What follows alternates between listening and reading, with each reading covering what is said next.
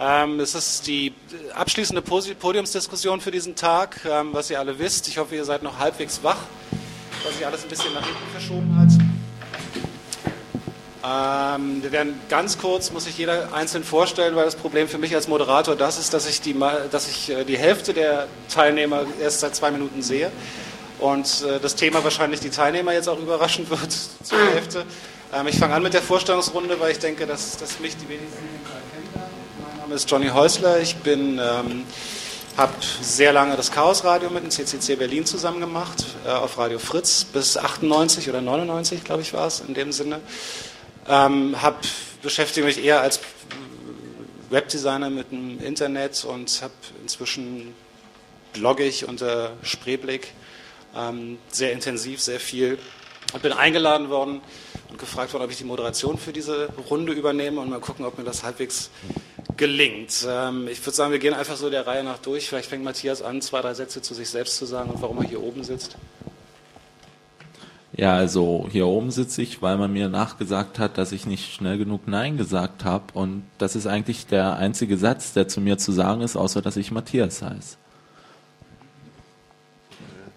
Das war ja kurz und bündig. Ähm, ja, Andi Monomagun, ich sitze hier, weil ich wahrscheinlich ähm, verdächtigt werde, sinnvolle äh, Stichworte zur Fragestellung zu sagen, wie auch immer sie lautet. Und ansonsten, weil ich noch Sprecher des CCC bin. Ich bin Padelun und äh, komme aus Bielefeld, mache dort einen Verein mit namens Föbut, der im Grunde der CCC Bielefeld wäre, wenn es nicht der Föbut wäre, und bin Mitherr, Veranstalter und Juror der Big Brother Awards. Hi, ich bin Markus Beckedahl. Ähm, ich bin beim Netzwerk Neue Medien aktiv. Wir sind eine Bürgerrechts-NGO fürs digitale Zeitalter. Ich schreibe bei netzpolitik.org über ja, ein Teil der Themen, die hier behandelt worden sind. Ansonsten über alles Mögliche rund um das Thema Wissensgesellschaft und da ich in verschiedensten Kampagnen aktiv bin rund um das Thema Internet und Bürgerrechte, bin ich wohl auch hier. Und nun das Thema. Und nun das Thema. Wir haben uns äh, in den Gesprächen vorher überlegt, dass wir vielleicht nach diesem ähm, Tag, der ja durchaus die ein oder andere Paranoia hinterlassen kann, ähm, mal damit beschäftigen, mit der, mit der Frage oder am besten mit der Antwort auf die Frage, was kann man tun? Und diese Frage habe hab ich noch mal ein bisschen aufgesplittet, nämlich die Frage ist, wo ist es überhaupt nötig, einzuwirken und Dinge zu tun, sich zu aktiv zu wehren oder aktiv äh, zu versuchen, noch Kontrolle über die eigenen Daten zu behalten?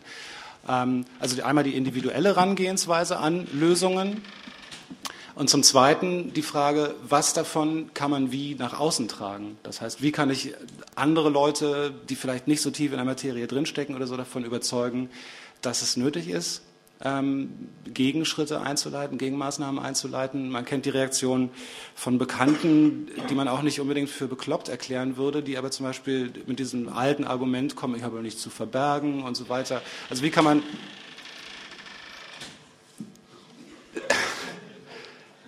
dachte, du wolltest was sagen und nicht nur knarzen. Ähm, wie kann man Menschen, die nicht so tief in der Materie drinstecken und das ja auch nicht müssen, das muss sich ja nicht jeder so damit auseinandersetzen, davon überzeugen, dass es durchaus wichtig ist, auf bestimmte Dinge zu achten. Und ähm, aus demokratischen Gründen fange ich dann jetzt ganz außen an, die erste Frage an dich weiterzugeben. Wo siehst du, Markus, Möglichkeiten für dich erstmal selber, ähm, deine Datenspuren zu verfälschen, zu verhindern oder bestimmten ähm, Datensammlung entgegenzuwirken. Oh, eigentlich bin ich dafür der falsche Ansprechpartner. Okay, dann fangen wir doch hier an. Padelun am besten. Jetzt habe ich aber nicht zugehört. Ja, gut, aber geht schon. Ich, ich, ich, ich sage irgendwas. Das ist doch kein denke. Grund, oder? Ja. Für dich. Ähm, das kann ich nicht so genau sagen. Also A kenne ich in meinem Umfeld sind nach wenigen Minuten die Leute nicht mehr so, dass sie keine Lust drauf haben, ihre Daten sicher zu halten, sondern in der Regel folgen die sehr schnell meiner Argumentation, weil es sonst einfach für die nervig wird. Zweitens glaube ich schon, dass die, die, das Üben in Argumenten also auch ganz viel sich selber, auch mal mit sich selber diskutieren oder sich auch mal tot diskutieren lassen, auch dazu führt, dass ich schon sehr gut auch Argumente rüberbringen kann. Also mir fällt halt doch in der Regel durch viel Übung immer was ein. Und Bring doch mal eins.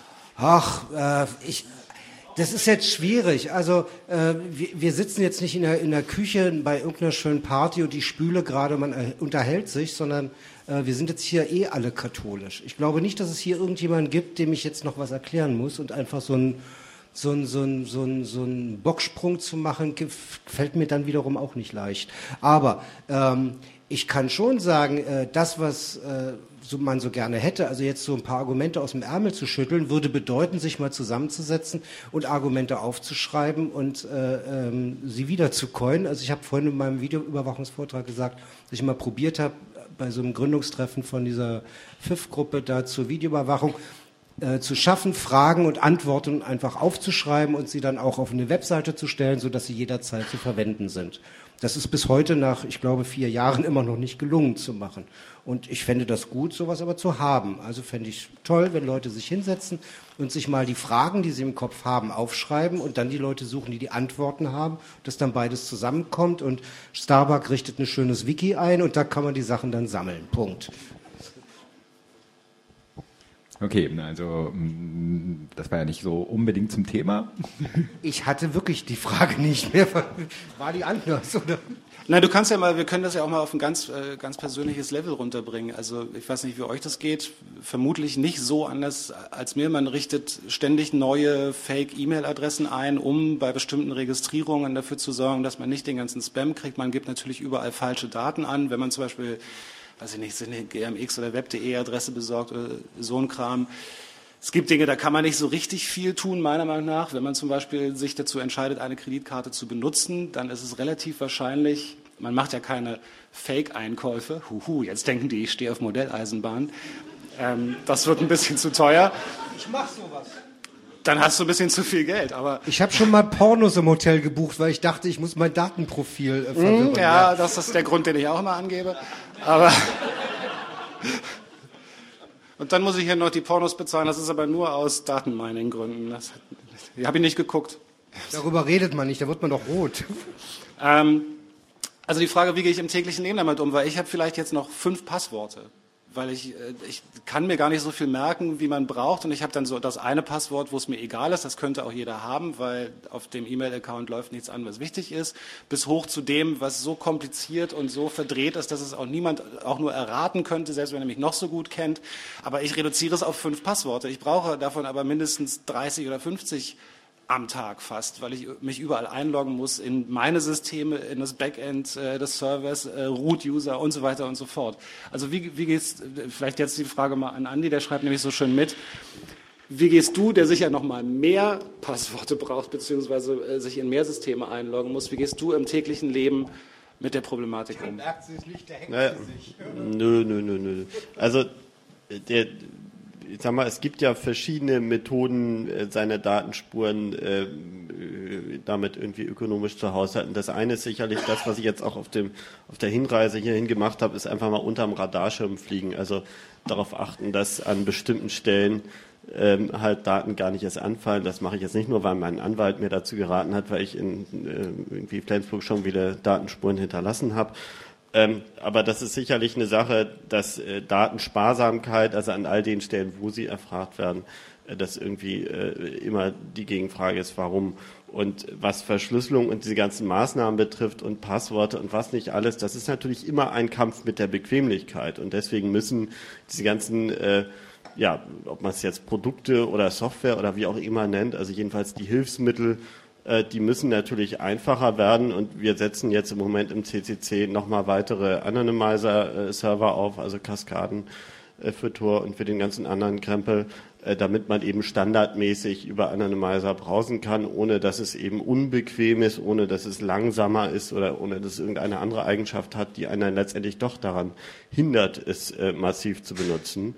Ich sehe auch bei E-Mail-Verschlüsselung, ich meine, ich selber äh, bin auch noch in der PGP-Welt zu Hause und tue mir den ganzen Scheiß noch an mit Schlüssel austauschen und ähnliches, aber mit Sapphire zum Beispiel ist dann einfach mal ein Projekt, in der Welt, wo der ganze Schlüsselaustausch und die Methodik der Verschlüsselung halt als transparenter Proxy, äh, als Mail-Server auf dem Rechner läuft. Das heißt, wo man selbst im Grunde genommen E-Mail schreibt, als seien sie unverschlüsselt und die ganze Geschichte automatisiert abläuft. Und das sehe ich als gute Schritte in die Richtung, dass man sich einfach diese Privacy Enhancing Technology so konfigurieren kann, dass man einfach genau diese Hemmschwelle, dieses, äh, was war nochmal mein Kennwort für irgendwie dieses, dieses und jenes, ähm, dass man das nicht mehr machen muss.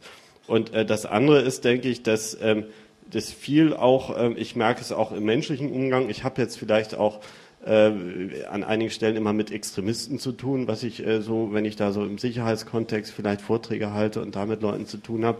Aber man muss einfach auch passiv darauf achten, sozusagen nicht nur, dass man nicht selber jetzt unbedingt Daten von sich gibt oder im Hotel ausfüllt oder was auch immer, bloß weil sie gefragt werden, sondern auch, dass man andere Leute sozusagen freundlich, aber äh, im Grunde genommen äh, bestimmte Art und Weise daran hindert, das zu tun. Also so ein Satz, den ich mal vom Freund gehört habe, so genau wollte ich es gar nicht wissen. Der hat mich auf eine Art tief beeindruckt und den habe ich mir gut zugelegt äh, an bestimmten Stellen, wo Leute mir Dinge erzählen, die vielleicht sie belasten oder die vielleicht in einem anderen Kontext jetzt gerade nicht so ähm, äh, öffentlich sind oder was auch immer, äh, dass man einfach auch andere dazu ermuntert, mal ihre Privatsphäre ein bisschen im Zaun zu halten.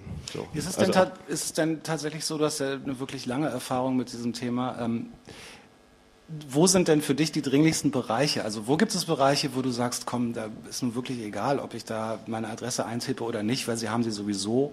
Weil, also um so ein bisschen, ein bisschen auch, eine, auch eine Gewichtung herzustellen, weil ich habe immer den Eindruck, ähm, ich habe selber für große Unternehmen gearbeitet und hatte immer den Eindruck, dass, dass die oft zum Beispiel gar nicht so viel Daten sammeln wollen, weil es im Haus keinen gibt, der sie auswertet. Also es gab immer dieses, schwebt immer so dieses Gespenst über der ganzen Geschichte und Daten sammeln, Daten sammeln. Ähm, oft ist es aber auch so, und ich glaube, das, ähm, das stimmt durchaus, dass, dass es überhaupt noch keine Position dafür gibt, die diese Daten nachher auch verwalten und auswerten kann. Das ist ja auch noch so ein Thema. Ja gut, aber die, man muss ja sehen, dass die Methodik der Leute, die Datenspuren professionell auswerten und die sie jetzt wirklich als Waffe benutzen als kybernetische Waffe, um Entscheidungsfindung in vielleicht kommerziellen, politischen, sonstigen Prozessen mhm. zu steuern, um genau zu gucken, wie ticken die einzelnen Leute, wo ist jetzt mal die Akte mit der, wie funktioniert dem sein Leben, äh, was sind dem seine Wertvorstellungen, wo kriegen wir den ähm, also Leute, die das professionell nutzen, die gehen ja nicht so vor, dass wenn sie jetzt sagen, der Johnny Häusler, der ist jetzt demnächst da und da, äh, jetzt gucken wir mal, was der jetzt macht, sondern es ist ja so, dass durch die Automatisierung und die ganze SIG-INT, also die ganze Signal Intelligence Herangehensweise Geheimdienste funktioniert seit quasi den 80er Jahren so, dass sie einfach mal alles, was sie kriegen können, sich in die große Datentonne werfen und dann ab und zu halt mal einfach danach, also, äh, danach äh, suchen und dann sich die Sachen zusammenstellen. Insofern, also diese ganze, dieser ganze Mythos von, aber mit diesen ganzen Datenmengen kommen die doch nicht klar. Den kannst du mal komplett in die Tonne treten, die kommen damit klar. Äh, Im Zweifelsfall machen sie sich auch die Arbeit. Ähm, das heißt, ähm, insbesondere an den Stellen, wo ähm, man muss ja auch sehen, äh, insgesamt ist der Planet ja auch noch nicht zu völligem Frieden äh, vorangekommen sozusagen. Also was mir auch ein bisschen Sorgen macht, ist jetzt, dass wir in Deutschland irgendwie äh, da verschiedene Unternehmen und Behörden haben und Innenminister, der freidreht und irgendwie biometrische Daten haben und so fort. Das ist ja alles die eine Realität.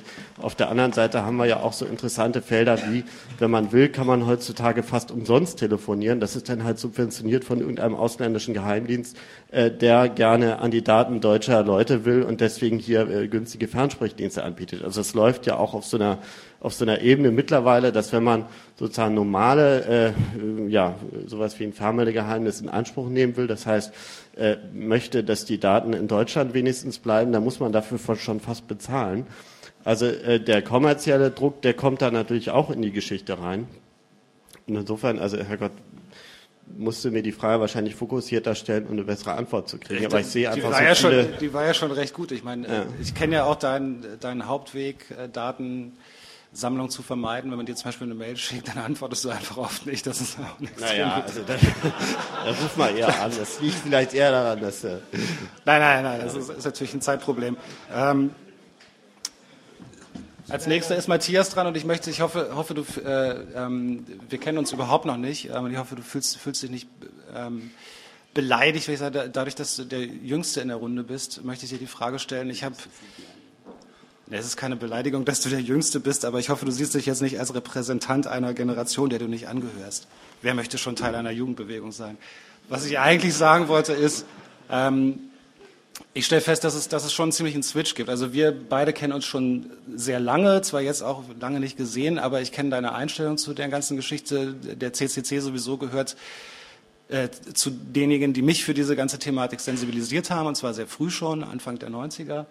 Und ähm, ich stelle fest, dass, dass, dass eine, diese neue Generation, also Leute, die jetzt, sagen wir mal, 15 bis 25 sind irgendwie, dass, dass die dafür noch nicht sensibilisiert sind, habe ich den Eindruck. Also was zum Beispiel äh, Datenschutz, da kann man ja viel drüber reden, solange die Leute alles freiwillig machen. Also ich blogge auch, ähm, aber ich versuche zum Beispiel Familie rauszuhalten, also nicht zu viel Daten zu geben. Trotzdem kann man, wenn man, wenn man meinen Blog liest, kann man sich ein ziemlich gutes Profil allein durch das, was ich freiwillig angebe, erstellen. Man weiß, man weiß ziemlich genau, wann ich geboren wurde, ob und mit wem verheiratet, ob und wie viele Kinder und so weiter und so fort. Das tue ich alles freiwillig und das ist ja erst, das ist ja noch harmlos, weil wenn ich mir so Portale, wir haben vorhin drüber geredet, wie Hot or Not angucke, also wo man sich bewerten lassen kann, da gibt's 15-, 16-Jährige, die sich halbnackt äh, mit Dutzenden von Fotos ins Netz stellen. Und die AGBs beinhalten unter anderem, dass das Unternehmen ähm, diese Fotos für Werbezwecke nutzen kann. Das heißt, ich bin gespannt, was passiert, wenn wir plötzlich die Litfaßsäulen und die U-Bahn-Stationen oder die Bushaltestellen voll haben mit diesen Fotos und äh, Papi sieht das auf dem Weg zur Arbeit, was seine Tochter nachmittags so macht. Ähm, Hast du den Eindruck, und jetzt komme ich endlich zur Frage an dich, entschuldige für die lange Vorrede, hast du den Eindruck, dass wenn, wenn du mit Freunden oder Bekannten oder, oder Leuten deines Alters redest, dass da eine gewisse, äh, dass denen das egal ist, das Thema, oder gibt es da eine Sensibilität, die ich jetzt im Moment nicht sehe? Ähm, na, ich glaube, diese, ähm, sagen wir mal, Sensibilisierung oder so, die ist überhaupt ähm, bei den wenigsten Menschen vorhanden und das hat mit dem Alter ziemlich fast gar nichts zu tun, sondern eher ältere Menschen haben halt ähm, einen gewissen Erfahrungswert noch, den den Jüngeren fehlt, aber von Sensibilisierung würde ich in dem Zusammenhang nicht sprechen. Und gerade was du hier mit Blogs und freiwillig angesprochen hast, ähm, viele Leute, gerade vermutlich so in meinem Alter, wenn die blocken, ähm, denken die überhaupt nicht an, an solche Dinge, an die du jetzt gedacht hast, mit Familie außen vor lassen und so weiter. Das heißt, wenn die ähm, Informationen davon sich preisgeben, ist das sicher so zu sehen, dass die überhaupt in keiner Weise sich vorher Gedanken drüber gemacht haben, sondern das einfach herausmachen. Aber das, denke ich, ist bei älteren Menschen mindestens genauso wie bei jüngeren. Also ich sehe da irgendwie keinen Unterschied zwischen den Generationen, bis auf halt diesen Erfahrungswert. Das heißt, ältere Menschen haben sicher schon mal erlebt, dass wenn sie irgendjemandem irgendwelche Informationen von sich preisgegeben haben, dass das viele Nachteile für sie bringen kann. Aber ja, irgendwie diese Sensibilisierung fehlt halt auf der, auf der breiten Ebene, auch bei den jungen Menschen halt. Ja, ich denke, dass, also ich komme deswegen auf das Thema, weil ich bin, bin so mit dieser Volkszählung Volkszählungspanik auch aufgewachsen und ich habe den Eindruck, ich weiß nicht, ob ich es mir einbilde, aber ich habe den Eindruck, dass das schon so, ich weiß gar nicht mehr, wann es genau war, in den 80ern. 84? 83? 83? Dankeschön. Ähm, ich habe den Eindruck, dass es da wirklich ein massives Thema war, also bis, bis zur Springerpresse, dass zumindest darüber geschrieben wurde und dass insofern niemand sagen konnte, ich weiß davon nichts. Also das hat jeder mitgekriegt, das hat auch jeder mitgekriegt, dass es eine Diskussion drum geht. Ähm, ich versuche auch die ganze Zeit so im Kopf eine, eine, eine Persiflage darauf zu schreiben, weil im Grunde genommen ist es ja so, dass es heute viel einfacher geworden ist, weil man braucht die Leute ja nicht mal mehr fragen, ob sie mitmachen, sondern sie machen es freiwillig. Ähm, hat, das, hat das für euch, die ihr hier sitzt, eine neue Dimension bekommen? Also das, ist das ein Kampf gegen Windmühlen, wenn man sagt, seid ein bisschen vorsichtig mit euren Daten?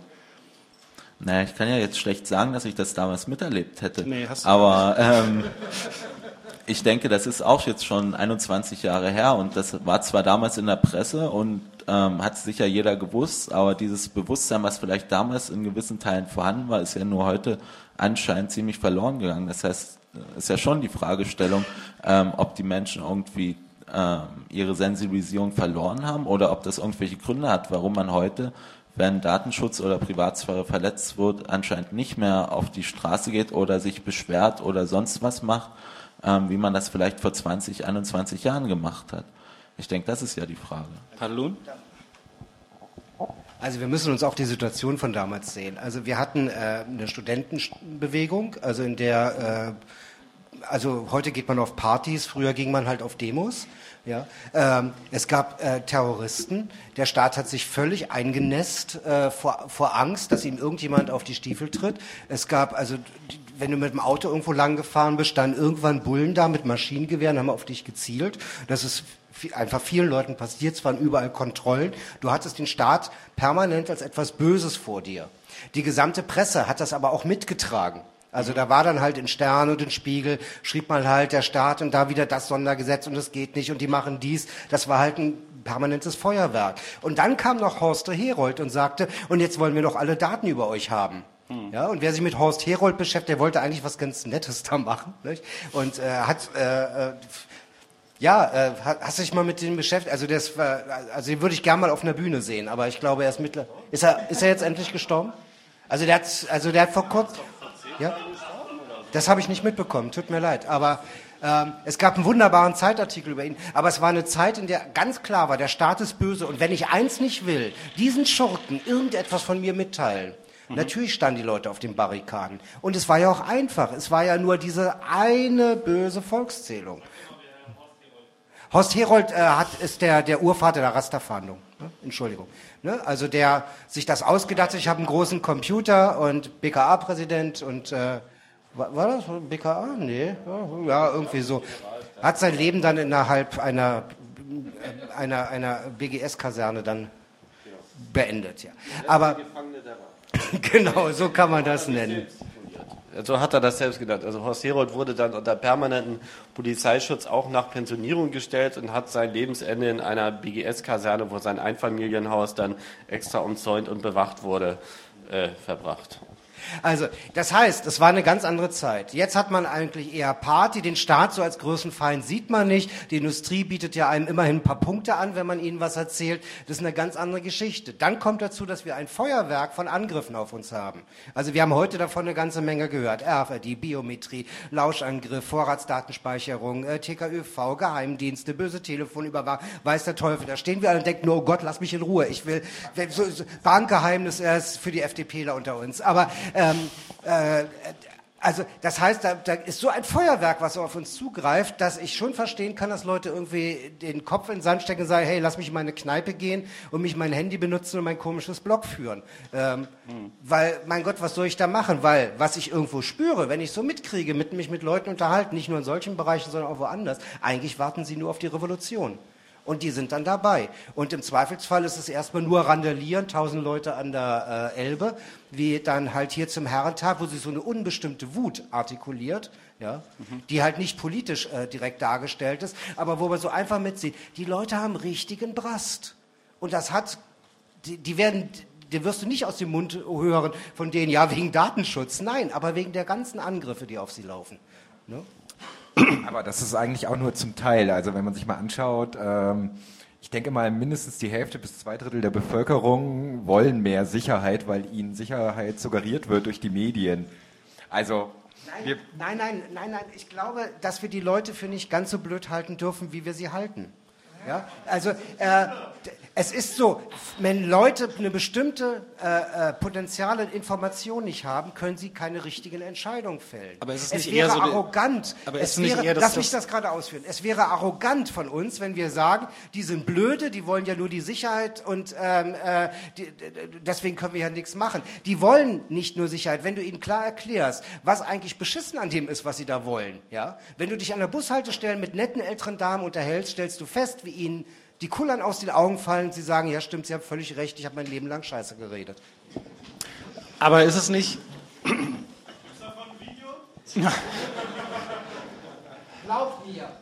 Ich aber, ich sage immer die Wahrheit.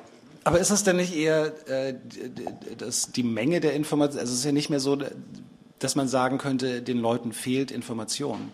Also das ist ja, ist ja wirklich, das ist einfach nicht mehr. Bildung, nennt es Bildung. Ja, warte mal kurz. Also Warte mal ganz kurz, ich würde zwischendurch gerne immer so eine kurze Pause machen, um zu fragen, wenn jemand jetzt eine bessere Frage hat als ich. Super.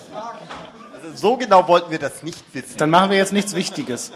Ähm, also falls, ich versuche zwischendurch immer eine Pause einzulegen, damit man sich einmischen kann, wenn jemand eine Frage von euch hat, um das Ganze vielleicht Es ist ganz einfach so, dass es den Leuten und speziell hier in Neufünfland ein bisschen schlechter geht, als es ihnen früher ging. Es gibt hier Leute, die fühlen sich zumindest so, als würde es ihnen sehr viel schlechter gehen. Ob das jetzt objektiv so ist, das sich mal dahingestellt. Und die interessiert im Moment viel mehr äh, ihr persönliches Wohlergehen in Form von Material, von Materialismus, von, von Existenz, von Arbeit. Die haben früher sehr viel sorgloser gelebt. Das war vielleicht ein scheiß System in der DDR, aber die mussten sich keine, die hatten keine Existenzangst. Und das sind Dinge, die gehen doch sehr viel näher äh, ans, an, also das Hemd ist doch sehr viel näher als der Rock. Wenn es mir um meine eigene Existenz geht, mache ich mir doch keine Gedanken um meine blöden Daten. Ich glaube, das stimmt übrigens nicht nur für den Osten, es stimmt auch für den Westen, also aus sicher anderen Gründen, aber diese Existenzängste, die sind tatsächlich wahrscheinlich in der Form, wie wir sie jetzt gerade haben, neu. Ja, ihr sollt es für die, für die Doku, das Mikro. Ja, genau, für die Doku mit dieser Sicherheitsdebatte. Also einerseits muss man natürlich diese Bildung, die äh, Pathelon da anmahnt, haben. Also erstmal so weit durchsehen, wo denn wie, was, wo. Also an Angriffen möglich ist. Auf der anderen Seite ähm, muss man aber auch sagen, dass also vielleicht weite Teile, also wer sind eigentlich diese Leute, ja? Wenn früher da in diesem Neu-Fünfland-Kontext sprach man von der Bevölkerung, die halt irgendwie dann nicht solche Bedarfsträger-Situationen hat oder so, die ähm, das Bedürfnis an Kommunikation ist aber vielleicht so ausgeprägt, dass die jungen Damen, die du da aufgerufen hast, die halt irgendwie die äh, Verwertungsrechte an ihren Halbnacktbildern irgendwie nicht so ganz ausgeklügelt äh, wahrgenommen haben. Also die äh, wollen natürlich irgendwie äh, gefunden werden von ihrem Märchenprinzen und sehen gar keine andere Möglichkeit, als sich jetzt irgendwie da halbnackt an die äh, Litfaßsäule zu stellen. Oder was weiß ich, was geht mit diesem äh, Container-Show-Szenario einher, wo halt äh, also das total normal ist, dass man irgendwie ein Mikrofon im Arsch hat und äh, also da halt unter der Dusche im Ausfluss eine Kamera ist oder was auch immer.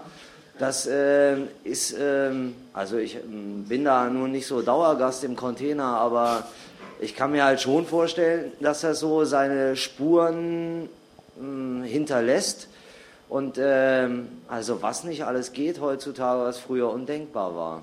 Aber jetzt klingen wir langsam wie alte Säcke, die sich darüber aufregen, dass heutzutage alles anders ist. Geht euch das nie so, dass man irgendwie vor diesem ganzen Kram sitzt und sagt, mein Gott, vielleicht bin ich auch nur ein Spaßverderber, vielleicht habe ich irgendwie diese Dauerparanoia im Kopf durch meine Sozialisation und ähm, sollen die machen und wahrscheinlich interessiert sich auch keiner für diese Daten oder Bilder oder so. Also äh, gibt es so ein, wo ist für euch die Grenze, wo man sagen muss, ey, mach und äh, ohne paranoid zu werden und ab wann sollte man paranoid werden?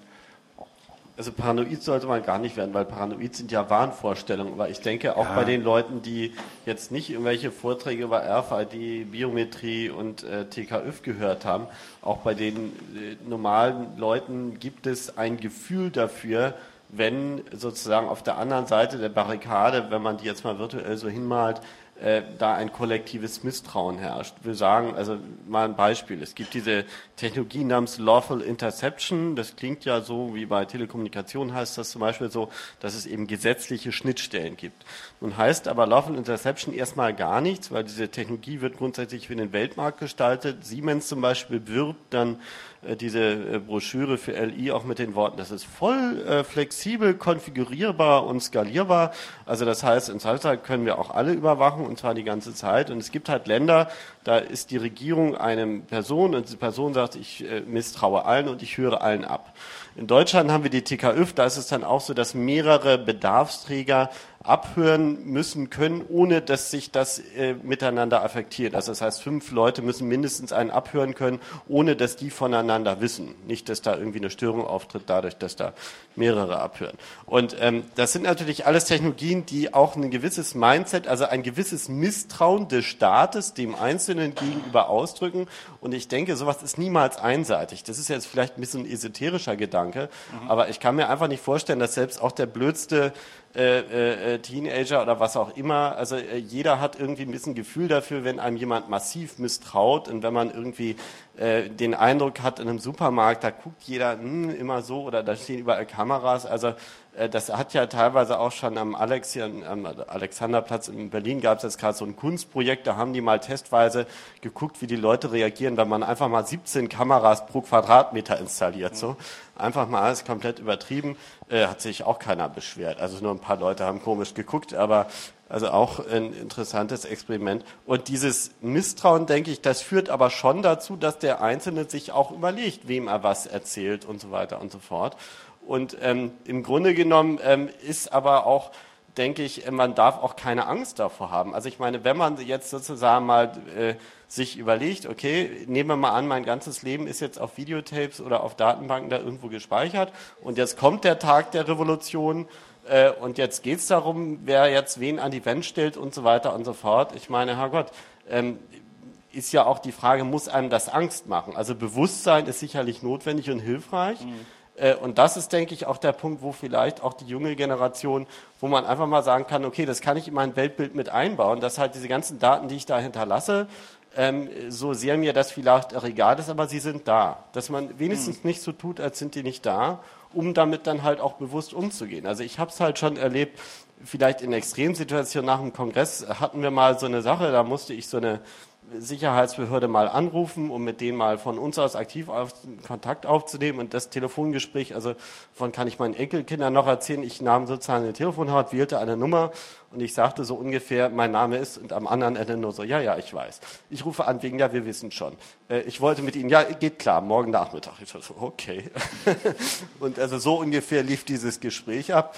Und ähm, naja, also zwischendurch kriegt man dann mal so kleine Hinweise darauf, ähm, dass da durchaus einige ähm, Datenbestände vorhanden sind oder so. Aber das kann auch, ähm, äh, ja, das kann auch äh, konstruktiv sein, sagen wir mal. Ist denn, ich wollte jetzt übrigens keinen Generationskonflikt daraus machen, nee, aber, aber ähm, ich finde es halt in bestimmten Webbereichen schon extrem auffällig. Aber ich habe ja vorhin gesagt, dass ich unter anderem durch den CCC sensibilisiert worden bin für Themen.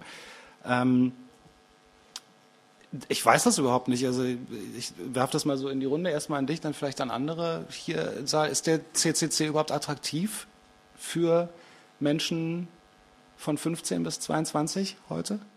Also für mich war er, ich will darauf hinaus, für mich war er attraktiv. Für mich hatte, hatte das ganze Thema war, naja, aber ich sehe, sehe euch als, als eine dieser Möglichkeiten, Menschen zumindest dafür zu sensibilisieren. Also wenn du sagst, gut, zumindest, dass, dass ich weiß, was ich da tue. Das stelle ich halt im Web immer wieder fest bei jüngeren Lesern und Schreibern und so weiter, dass es einfach, dass so ein Stück Wissen fehlt, so ein Stück Sensibilisierung. So, wer kann diese Sensibilisierung durchführen? Die wird garantiert nicht durch die Bravo passieren oder durch, durch, durch andere Mainstream-Medien, sondern die kann weil das nicht, also die kann natürlich da auch stattfinden, aber sehe ich im Moment nicht. Also wenn ich mir zum Beispiel Magazine angucke, die sich mit mobiler Kommunikation auseinandersetzen, da ist dieses ganze Thema ist keins, sondern im Gegenteil, alles lechzt nach Location-Based Services und so weiter. Ähm, soll ich laut schreiben? Nee, nehmen das andere. Die Doku. Ähm, äh, die, hatte ich noch nicht gestellt. Ja. Ähm, es geht nur darum, er meinte, äh, dass Bravo das falsche Medium ist, aber genau nee, das. Nee, Moment, Moment. Ich habe nur gesagt, dass sie es nicht tun oder dass sie es nicht tun ähm, oder nicht tun würden. Und das sehe ich eben ganz anders. Ich sehe einfach, dass wir über viele Jahre jetzt geschafft haben, das Interesse der Bevölkerung oder auch der erstmal Meinungsmultiplikatoren für das Thema äh, Bereich Datenschutz und äh, andere digitale Geschichten sehr weit emporzuschrauben. Das heißt, mittlerweile existieren Fernsehberichte über Datenschutz im Fernsehen, von denen ich vor der Sendung noch nichts gewusst habe. Das machen die Leute von selber. Ich sehe, dass Medien plötzlich drüber schreiben, die es vor einigen Jahren noch nicht getan hätten hätten. Ich sehe, dass die Leute langsam lernen, das Thema ernst zu nehmen, dass sie äh, langsam begreifen, wie viel Datenmengen dort anliegen. Also Peter Glaser hat mal geschrieben, die Firma Walmart hat im Grunde eine Datenmenge gesammelt über ihre Kundinnen und Kunden, äh, die etwa der doppelten Datenmenge des Internets entsprechen würde. Und äh, nachdem Leute an ihrem Rechner selber mal mit Google gespielt haben, wissen sie auch, wie man Daten finden kann da drin. Also wenn man dich nach Klingelton und Handy sucht, findet man ja doch wirklich was. Und insofern sehe ich auch, wie sich das Wissen darum, was da eigentlich im Hintergrund läuft, schon verbreitet. Und das wird auch dazu führen, dass irgendwann Bravo, ja, und ich hoffe möglichst bald, äh, auch Bravo über Datenschutz in einer Form schreiben wird, äh, prostituiere dich nicht im Netz, kleines 16-jähriges Mädchen, es wird später auf dich zurückfallen. Siehst du das wirklich so? Das wäre extrem Natürlich. positiv. Was Dann- sollen die denn sonst schreiben? Aber wer liest schon Bravo? Also Ist ja nur ein Beispiel. Ich meine, wer liest Connect? Aber es Ja, das, also das Hauptproblem ist ja, wenn es halt in Medien auftaucht, dann ist es ein Feature unter ganz vielen. Dann zappt man sofort weiter und hat Big Brother oder, ähm, naja, Tagesschau guckt ja kaum noch einer außer einer Infoelite und also ähm, wie erreicht man diese Leute? Also wenn, wenn man was bei Frontal 21 oder sowas hat, dann hat man immer nur eine gewisse kleine Infoelite, die da ein Bewusstsein für hat, aber die große Masse... Du musst einfach omnipräsent sein. Ja, ja, aber die große Masse, ähm, wie erreicht man die? Wie erreicht man die große Masse generell durch politische Themen? So, ne? Also es ist ja auch nicht so, dass wir bis zum 11. September nicht ein großes Bewusstsein für Datenschutz gehabt hätten. Aber seit dem 11. September sind so viele verschiedenste Dinge auf den Weg gebracht worden. Also heute gab es ja hier einen großen Überblick, wo halt Otto Normalbürger mit seinem technischen Verständnis überhaupt nicht mehr durchblickt. Und man kann vielleicht irgendwie ein bisschen Sensibilität und Awareness schaffen für Datenschutz. Aber wenn man dann ankommt mit TKÜV, mit RFID und so weiter, dann macht sofort irgendwie alles zu im Kopf, weil zu komplex technisch und ja, auch so verständlicherweise. Wir haben äh, äh, Argumente dafür gehört. Lass uns mal kurz das Mikro nochmal, genau. Ich möchte mal ein paar Minuten zurückschalten. Ich bin jetzt gar nicht zu Wort gekommen. Und zwar äh, zum Thema Existenzangst und äh, wo ist eine Grenze zu ziehen. Ich hatte jetzt vor kurzem im Handelsblatt mal einen Artikel gelesen, wie es so in den USA läuft. Und zwar gibt es Firmen, die darauf spezialisiert sind, Daten der Leute zu sammeln. Und zum Beispiel die Unternehmen äh, können diese Daten ganz einfach gegen Geld abrufen und ihre Bewerber durchchecken. Zum Beispiel werden Daten gesammelt hier, hat er seine Kreditkartenraten bezahlt oder sonstige Kredite, Schufa, also was bei Schufa wäre, aber so genau steht das ja bei uns auch nicht drin. Aber politische Gesinnung, sozialer Hintergrund und so weiter. Und äh, wie weit ist Deutschland eigentlich davon entfernt? Muss ich weitergeben. Also ich weiß, die Schufa-Auskunft ist. Ja. Also äh, die, die, solche, solche Firmen gibt es in Deutschland, äh, vielleicht um die Frage zu beantworten, solche Firmen gibt es in Deutschland bislang nur sehr in begrenzten Bereichen, zum Beispiel Kreditwürdigkeit. Da gibt es Unternehmen wie Schober und ähnliches, die solche Daten kaufen. Ähm, aber ähm, in Deutschland gibt es ja Datenschutzgesetze. Allerdings schützen natürlich deutsche Datenschutzgesetze nicht deutsche Bürger davor, dass ausländische Unternehmen solche Daten sammeln. Und es gibt amerikanische Dienstleister wie DickDirt.com zum Beispiel und andere äh, Smart Trackers äh, waren auch im Gespräch, äh, wo man auch Daten über Deutsche äh, kaufen kann. Das heißt, äh, solche Daten werden unter Umständen einfach auch im Ausland gesammelt, wo eben die deutschen Gesetze, äh, deutschen Datenschutzgesetze mal schlicht nicht gelten. Gab es noch mehr Wortmeldungen? Ja, ich äh, möchte noch bemerken, dass deutsche Datenschutzgesetze auch nicht vor der Dummheit schützen, seine Daten über Payback oder über die besagte Internetseite rauszugeben. Äh, und die beiden angesprochenen Zielgruppen, nämlich die äh, zum Beispiel Arbeitslosengeld II-Empfänger oder äh, die 16-Jährigen, die werden sich eventuell auch wundern und sich auch mal die Frage stellen, warum kriege ich eigentlich kein, äh, kein äh, Dispo-Kredit mit 18 oder kein Konto mit Dispo-Kredit mit 18 äh, äh, automatisch wie, wie, wie mein Bank- Banknachbar in der Schule. Vielleicht hat es ja doch was damit zu tun, dass ich mal mit 14 eine Handyrechnung nicht bezahlt habe.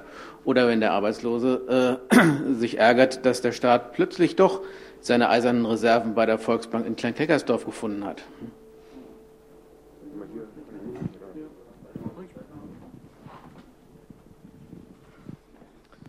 Also ich finde, die eigentlich interessante Frage ist, warum passiert das eigentlich gerade jetzt?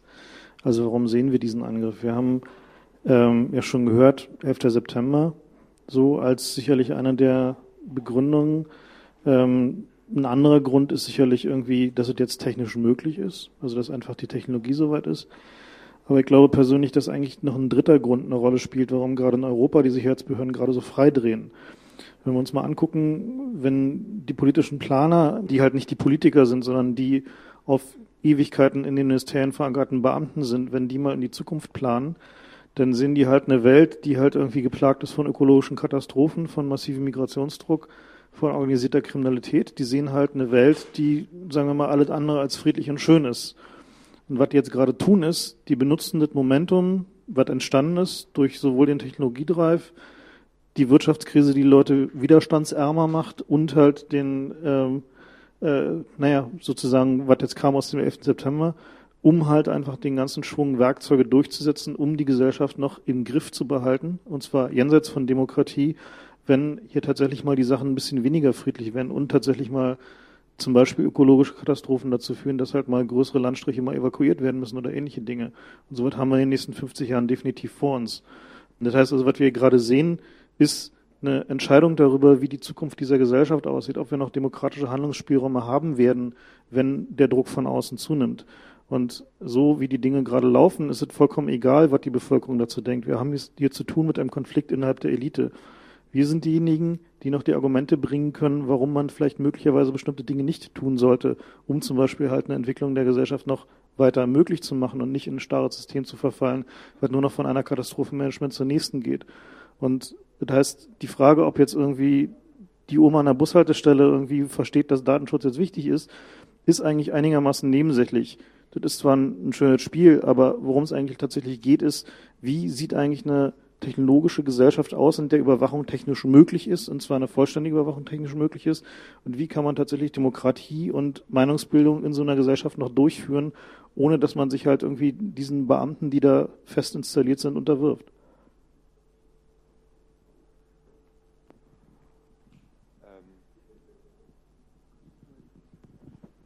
Ja, ich hatte mich jetzt auch schon etwas gemeldet. Kurz drei Dinge. Einmal ähm, in Dresden an der TU gibt es eine Vorlesung Informatik und Gesellschaft. Da ging es letzte Vorlesung auch unter anderem um das World Trade Center und den Angriff.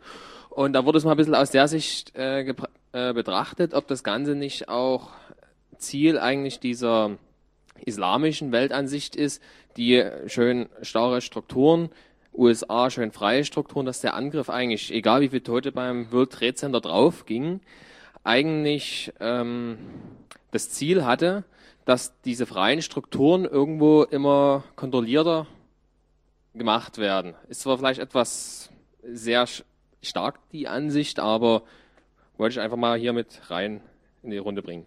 Die zweite Sache ist, ähm, wie der Chaos Computer Club ähm, was er machen könnte, ich weiß nicht, ich habe so ein bisschen so die Vorstellung, wenn ich den Namen höre, denke ich zuerst an solche Aktionen wie Hackebike oder so.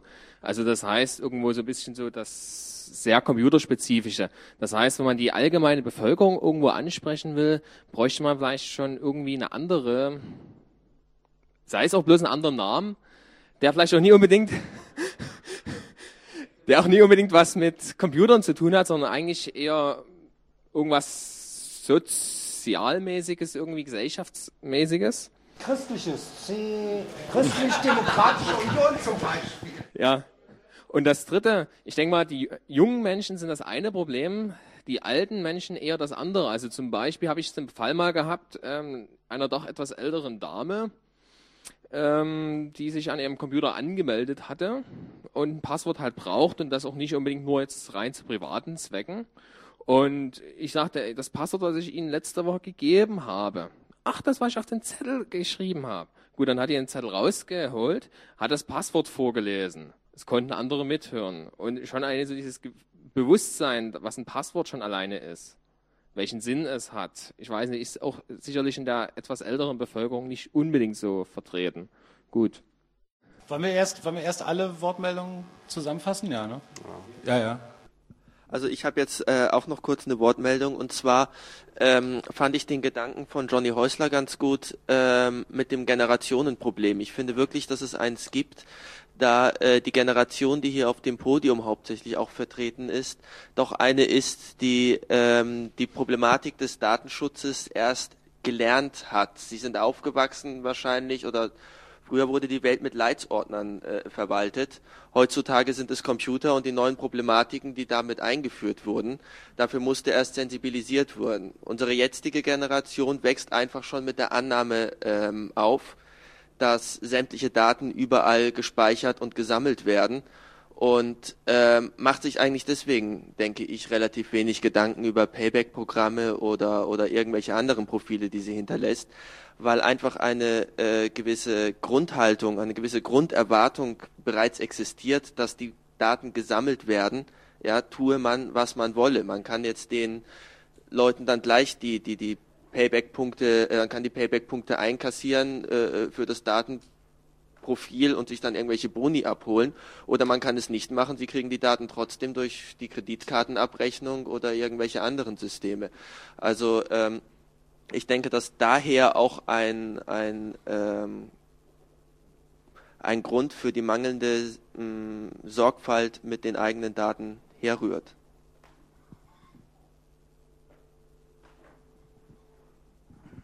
So, jetzt muss ich nochmal vier, fünf Personen zurückspringen zu der Frage von der jungen Dame, äh, wie weit wir da eigentlich in Deutschland sind mit diesen personenbezogenen Auswertungen durch irgendwelche Firmen.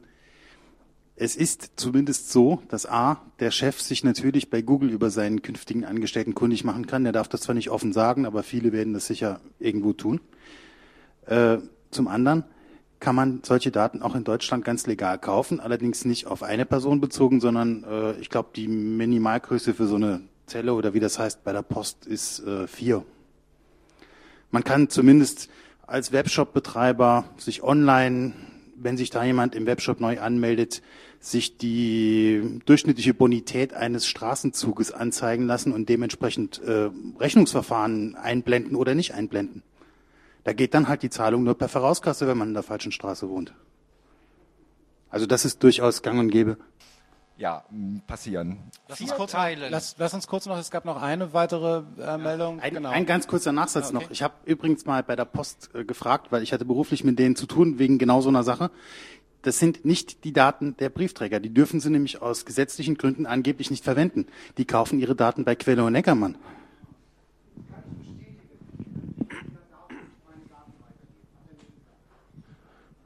Okay.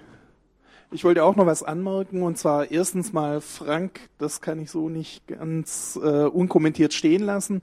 Also ich finde eher die Methode von Padelun sehr gut, nämlich die Frau an der Bushaltestelle anzusprechen, weil äh, ich sag's mal so, die Beamten in der Verwaltung, besonders die höheren Verwaltungsbeamten, die ja durchaus dann zu diesem Teil Elite zählen, den du wahrscheinlich meintest, so hatte ich dich zumindest verstanden, die leben in einem streng hierarchischen System, wo man ausschließlich Dienstanweisungen zu befolgen hat und ansonsten seine Klappe zu halten und dass die jetzt nicht die idealen Demokraten sind, also ich glaube, davon kann man mal ausgehen und ich glaube, deshalb ist es in der Demokratie auch so gedacht, dass die Bürger den Staat kontrollieren, dass der nicht aus der Art gerät.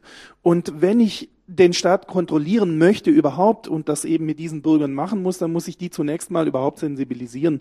Und deshalb ist, glaube ich, die Frau an der Bushaltestelle immer noch mindestens genauso wahrscheinlich viel, viel wichtiger wie dieser Beamte, den du wahrscheinlich sowieso nicht ändern kannst, weil äh, der in einem System steckt, wo er sicher keine Entscheidung selber verantworten möchte, weil er kriegt nur eins auf die Fresse. Äh, wenn es schief läuft und wenn es gut läuft, dann kriegt er einfach nichts dafür, also auch kein Lob. Und äh, der wird auch außer, äh, ich sag mal, das Ausführen von Dienstanweisungen auch niemals etwas tun. Also wenn man überhaupt etwas beeinflussen will, muss man die Frau an der äh, Bushaltestelle nehmen. Und das ist eben nun mal das Werkzeug in der Demokratie, dass man mit den Leuten redet, versucht aufzuklären und versucht, die zu animieren, dass sie eben nicht alles mitmachen, was der Staat vorschreibt. So schlecht, da stimme ich dir zu, auch das bewerte ich äh, eher negativ, so schlecht die Situation in Deutschland nun mal so ist.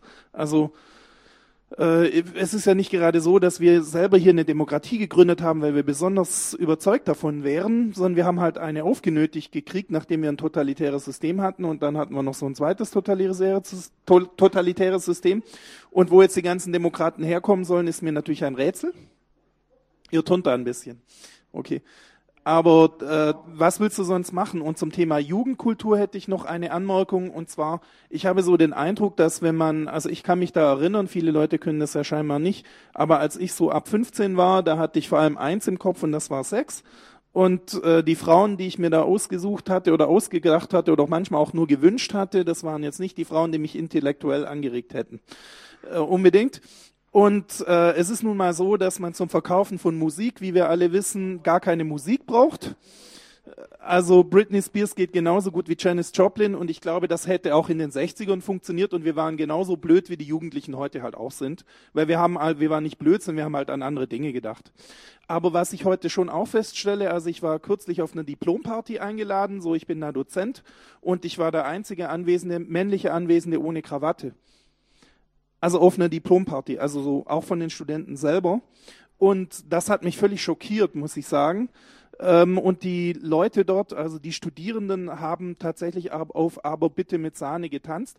Nur habe ich mir dann gleich wieder überlegt, wenn ich so deren Eltern anschaue, wie sollen die denn rebellieren? Mensch, wie willst du rebellieren gegen Hippie? Also das ist nun einfach so, dass Jugendkultur auch einen großen Teil daraus besteht, dass man eben gegen die Eltern rebelliert. Und wenn du gegen Hippie rebellieren willst, dann rebellierst du eben auch damit, dass du auf Aber bitte mit Sahne mit der Krawatte tanzt, weil dann regen die sich auf.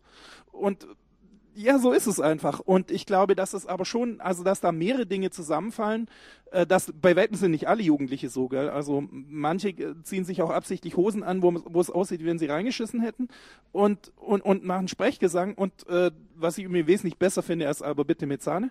Aber das ist nur meine persönliche Vorliebe. Also äh, beides ist, denke ich, hat eben den gleichen Sinn und es hat den gleichen Sinn wie Janis Joplin. Wir vergessen das manchmal. Ja, ich glaube, man muss jetzt auch ein bisschen aufpassen, dass wir, dass wir, ähm, also es, das ist auf Podiumsdiskussionen am Ende einer Veranstaltung ganz oft so, dass so viele Themen angesprochen werden, speziell aus dem Publikum, wo man dann irgendwie noch drei Abende draus machen könnte. Jetzt müssen wir ein bisschen aufpassen, dass wir nicht ähm, über die Jugend reden oder wahrscheinlich, also ich zumindest überhaupt nicht mehr mitreden kann. Und das, ich glaube, man muss genauso aufpassen, dass es nicht darum geht, wer, wer ist gebildet und wer nicht und so weiter. Das, ich glaube, darum geht's gar nicht. Ich fand viele Sachen, von denen die Frank gesagt hat, haben mich gerade extrem überrascht, die Herangehensweise, beziehungsweise, und ich gehe davon aus, dass er sehr viel mehr Ahnung hat als ich davon. Ähm, weiß aber auch, dass wir es heute nicht mehr schaffen, darauf einzugehen. Machen wir nachher, Frank. Ähm, aber Andi wollte jetzt nochmal antworten direkt. Eine Kleinigkeit zu dem, was äh, Volker gerade sagte. Also diese Nummer mit der Awareness und der Tante an der Bushaltestelle, schöne Sache. Aber ähm, das ist alles das Kapitel Awareness, das wir aufklären müssen. Da stimme ich dir ja zu. Aber die Frage ist, äh, werden wir damit ähm, die möglicherweise teilweise schon viel eskalierteren Auseinandersetzungen, werden wir die damit hinreichend, äh, werden wir denen damit hinreichend begegnen.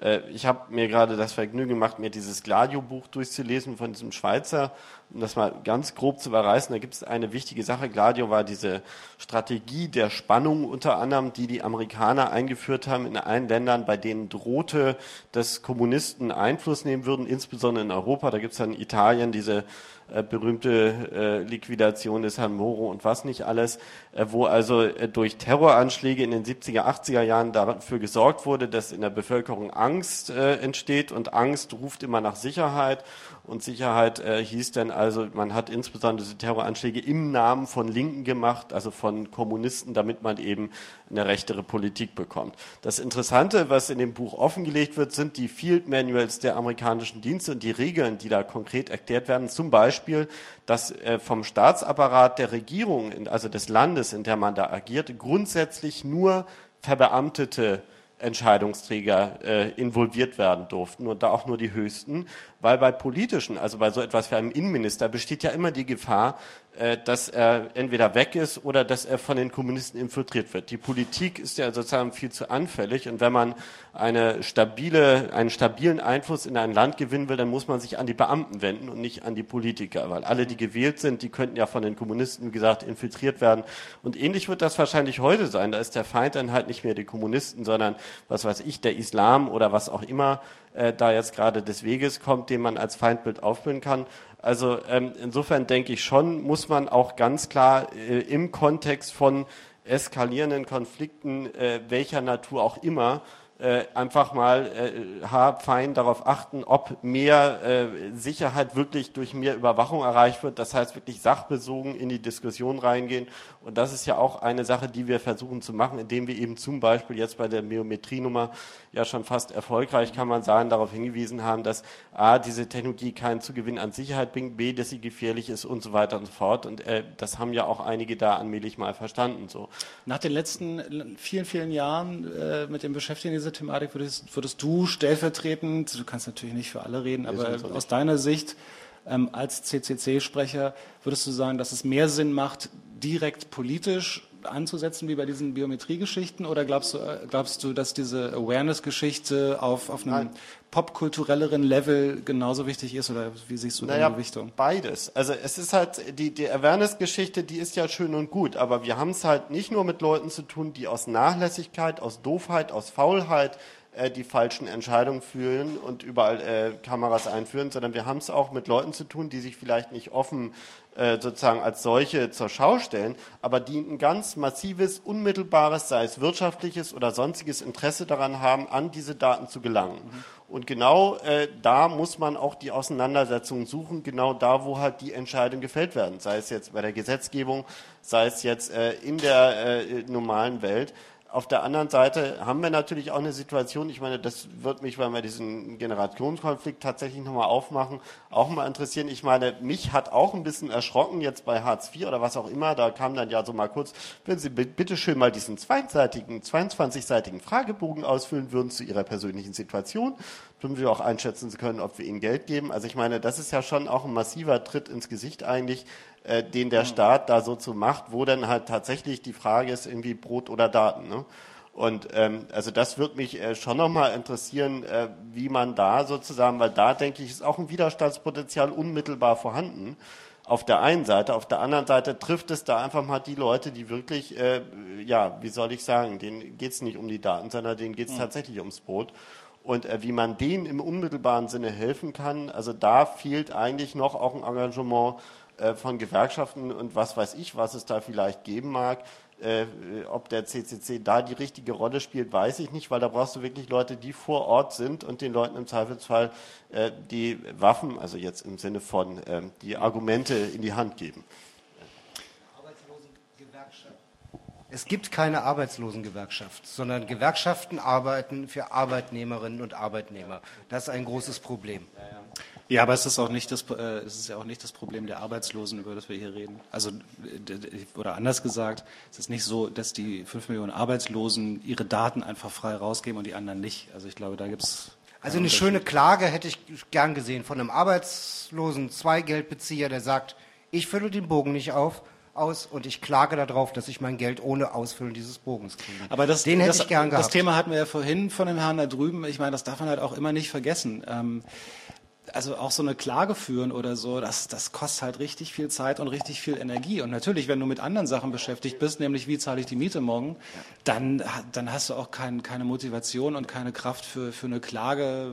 Äh nein, nein, es ist schon klar, das kann nicht der Arbeitslosengeld 2 Empfänger machen, mhm. sondern der braucht, da braucht es ein Team drum, da muss es äh, die Leute geben, die sich dafür interessieren, die dem auch so lange äh, äh, die Wohnung und das Essen bezahlen. Das ist schon klar. Dazu gehört mehr als zu sagen, ich gehe zum Gericht und sage, ich will aber. Mhm. Das ist genauso wie mit dem WM-Ticket, das rauszuklagen, erfordert auch mehr. Es erfordert eine Struktur. Ne?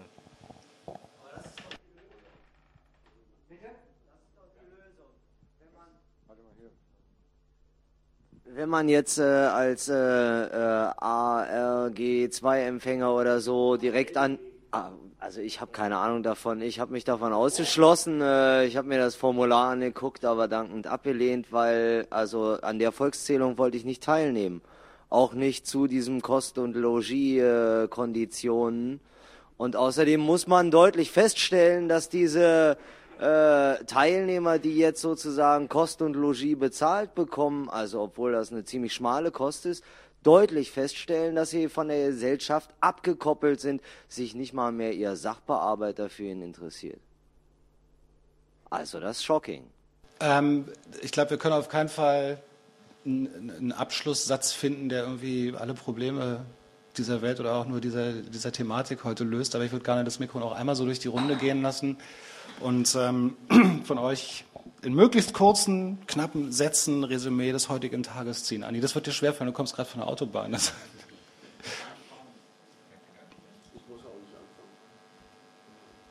Fängst du an, Markus? Naja, also es bringt wenig, wenn wir uns immer nur untereinander irgendwie über diese mhm. Themen informieren. Das Ganze muss raus in die Öffentlichkeit. Ähm, Awareness. Awareness.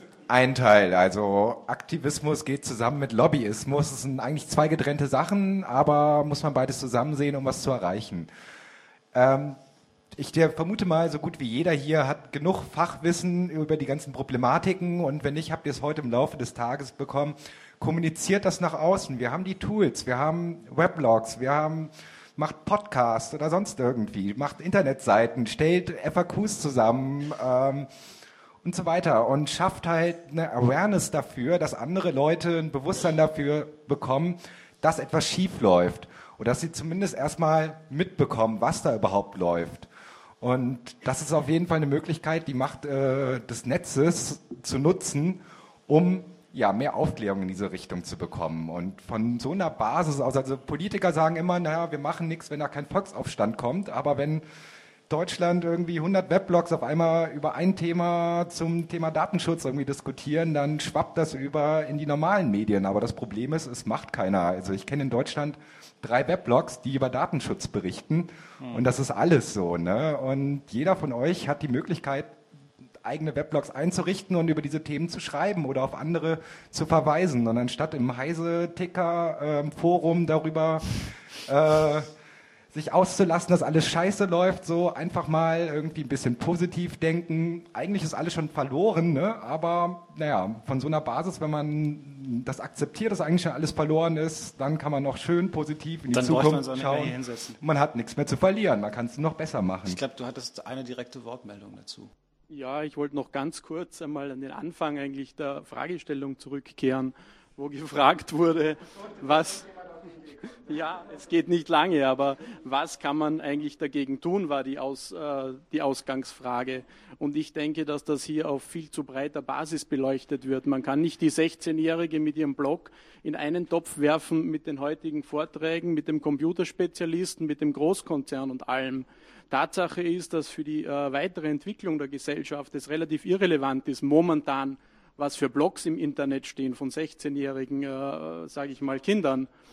Wir haben heute meiner Meinung nach eine sehr starke, also einen, eine Art Wirtschaftskrieg. Das heißt, heute und die nächsten Monate und Jahre wird sich entscheiden, wer überhaupt die Vormachtstellung hat weltweit und wer da noch Arbeit hat und wer keine Arbeit mehr hat, weil von diesen Datenspeicherungen heute profitieren vornehmlich die Vereinigten Staaten und so weiter. Und äh, diese ganze Problematik ist im Hinblick auf, ich sage mal, äh, Großkonzerne, Diebstahl von äh, Technologie-Know-how, Abwanderung von Kernkompetenzen, was man ja sieht hier in Deutschland, überall im westlichen Europa. Das sind die Kernpunkte, wo man eingreifen muss. Wenn man äh, diese allgemeine Bildung in der Breite betrachtet, so wird das eine viel zu lange Zeit in Anspruch nehmen, als dass man damit noch was reparieren kann. Das ist die nächste Generation. Aber das trifft nur einen, äh, einen Teil der Sache, meiner Meinung nach. Das ist, ist natürlich eine viel zu breite Ebene, da hast du völlig recht. Also das kann man hier nicht, äh, man darf das nicht alles in einen Topf werfen. Aber, und das ist jetzt mir wichtig zu sagen, ich glaube, dass es einmal die Entwicklung gibt, die du beschrieben hast und die, die Gefahr. Aber ich sehe halt auch eine gesellschaftliche Veränderung, die völlig die jetzt erstmal keine, kein, die nichts mit Data Mining zu tun hat und nichts mit Datenspuren und Datensammlung, sondern, sondern, sondern wir sehen die erste Generation, die mit dem Netz aufwächst. Das ist definitiv die erste Generation, die von Anfang an mit dem Internet aufwächst. Und ich frage mich schon, was es für eine gesellschaftliche Konsequenz hat, dass diese Leute in 10, 20, 30, 40 Jahren die ersten sein werden, über die ich fast ihr gesamtes Leben recherchieren kann. Das ist bei, bei mir noch nicht möglich oder bei uns oder bei vielen von uns. Aber die, äh, die Leute, die jetzt vor zehn Jahren geboren wurden, bei denen wird es möglich sein. Und ich frage mich schon, was es für gesellschaftliche Veränderungen hat, wenn ich einfach nur eingehen kann, ah, die Susi aus der 8c, i, die war mit dem zusammen. Nee. Also, weißt du, ich glaube schon, dass da Veränderungen eintreten werden, die gar nichts mit bösen Konzernen zu tun haben, sondern die Frage ist, wie fangen wir an, uns gegenseitig überhaupt selber zu bespitzeln? Ich meine, hier stand vorhin mindestens zehn Leute mit Digitalkameras. Jeder macht, jeder fotografiert alles, alles wird mitgeschrieben, aufgenommen und zwar komplett freiwillig, sofort weitergeschickt. Ähm, das ist, ist der Hammer. Also die, ich finde schon, was passiert auf der, auf der ganz normalen Ebene zwischen uns allen. Das stimmt schon, aber das ist mehr eine, eine philosophische Langzeitfrage. Die Kurzzeitfrage ist, äh, schaffen wir es, dass äh, westliche Europa die nächsten Jahre ohne äh, gravierende größere Krise, ohne Krieg, ohne, ohne irgendwas hinüberzuretten? Diese Demonstrationen heute über die technologischen Umstände ich sage mal, diese Fragen, die heute gestellt werden, beschäftigen primär sicherheitsgefährdete Leute. Ich sage mal, eine 70-jährige Oma, der wird das gleich sein, ob ihr GSM-Telefon abgehört, protokolliert oder nicht wird. Das ist der, das ist irrelevant. Ja? Also diese Fragen stellen sich im Hinblick auf sensible Daten, auf Wirtschaftsdaten, auf, auf äh, ich sage mal, politische Kontrolle und so weiter, oder? Und das andere äh, ist natürlich interessant und philosophisch wichtig, und aber hat nur eine Bedeutung, wenn die Rahmenbedingungen stimmen und nicht, ich sage mal, in äh, zehn Jahren die Chinesen und die Amerikaner den Weltmarkt beherrschen und wir hier die Seidenhemden nähen. Äh, machen wir trotzdem weiter mit den kurzen Endstatements. Ah ja, das wären ja keine kurzen Endstatements, sondern es geht ja wohl weiter. Also ähm, Versuch's. Gib ja, alles. Ja, ich werde kein kurzes Statement geben können. Also ich, ich fand es ja schön, was Frank Rieger gesagt hat. Mhm. Also wirklich so diese Ebene der Beamten in ihren Ministerien zu sehen, die ihre komischen Katastrophenszenarien vor Augen haben. Äh, das ist schon Ding, also wenn man mal die Chance hat, mit so Leuten zu reden, man erzählt ihnen irgendwie eine ganz tolle Idee, die man gehabt hat, und die kommen mit so einer einfach einer nüchternen, kleinen, einfachen Erklärung, wo man denkt, ich bin einfach nur ein Wurm. Nicht? Warum? Also dieser Ministeriumsmensch hat einfach viel mehr Einblick und meine Welt ist eigentlich besteht nur aus. Ich habe alles immer ganz falsch gesehen. NRW ist nur Hinterland von Rotterdam. Nicht? Also ist so eine Wolfgang Clement Einstellung. Nicht? Nein, NRW ist aber nicht nur Hinterland von Rotterdam, das ist auch ein ganz eigener Lebensraum. Und man muss einfach seine eigenen menschlichen Vorstellungen da dem wieder entgegensetzen. Weil diese Professionalität von diesen professionellen in Ministerien sitzenden komischen Leute, die einfach ihren komischen Tunnelblick haben, das ist nur ein, bestimmter, ein bestimmtes Abbild von Realität. Hm. Die kann manchmal ganz kräftig sein, aber sie spiegelt nicht das Leben wider. Und Leben besteht aus ganz vielen, und ich sage jetzt mal 80 Millionen Menschen.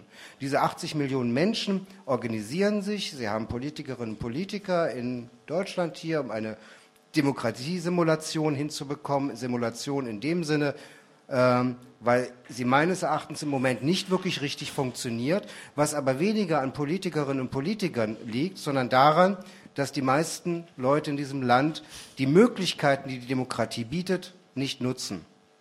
Also nicht in Stadtratssitzungen hinten drin sitzen und einfach nur klar machen, dadurch, dass ich hier sitze und zuhöre, reden darf ich ja nicht, ähm, werdet ihr schon kontrolliert. Ich höre zu, was ihr da sagt. Ja, sich mit rein, bitte? Äh, ich glaube nicht, dass es mal mit nur einmal drin sitzen geht, sondern es muss sich auf weiterer Ebene zeigen. Dazu gehört auch, dass man sich in Parteien engagiert. Mir ist sogar egal in welchen.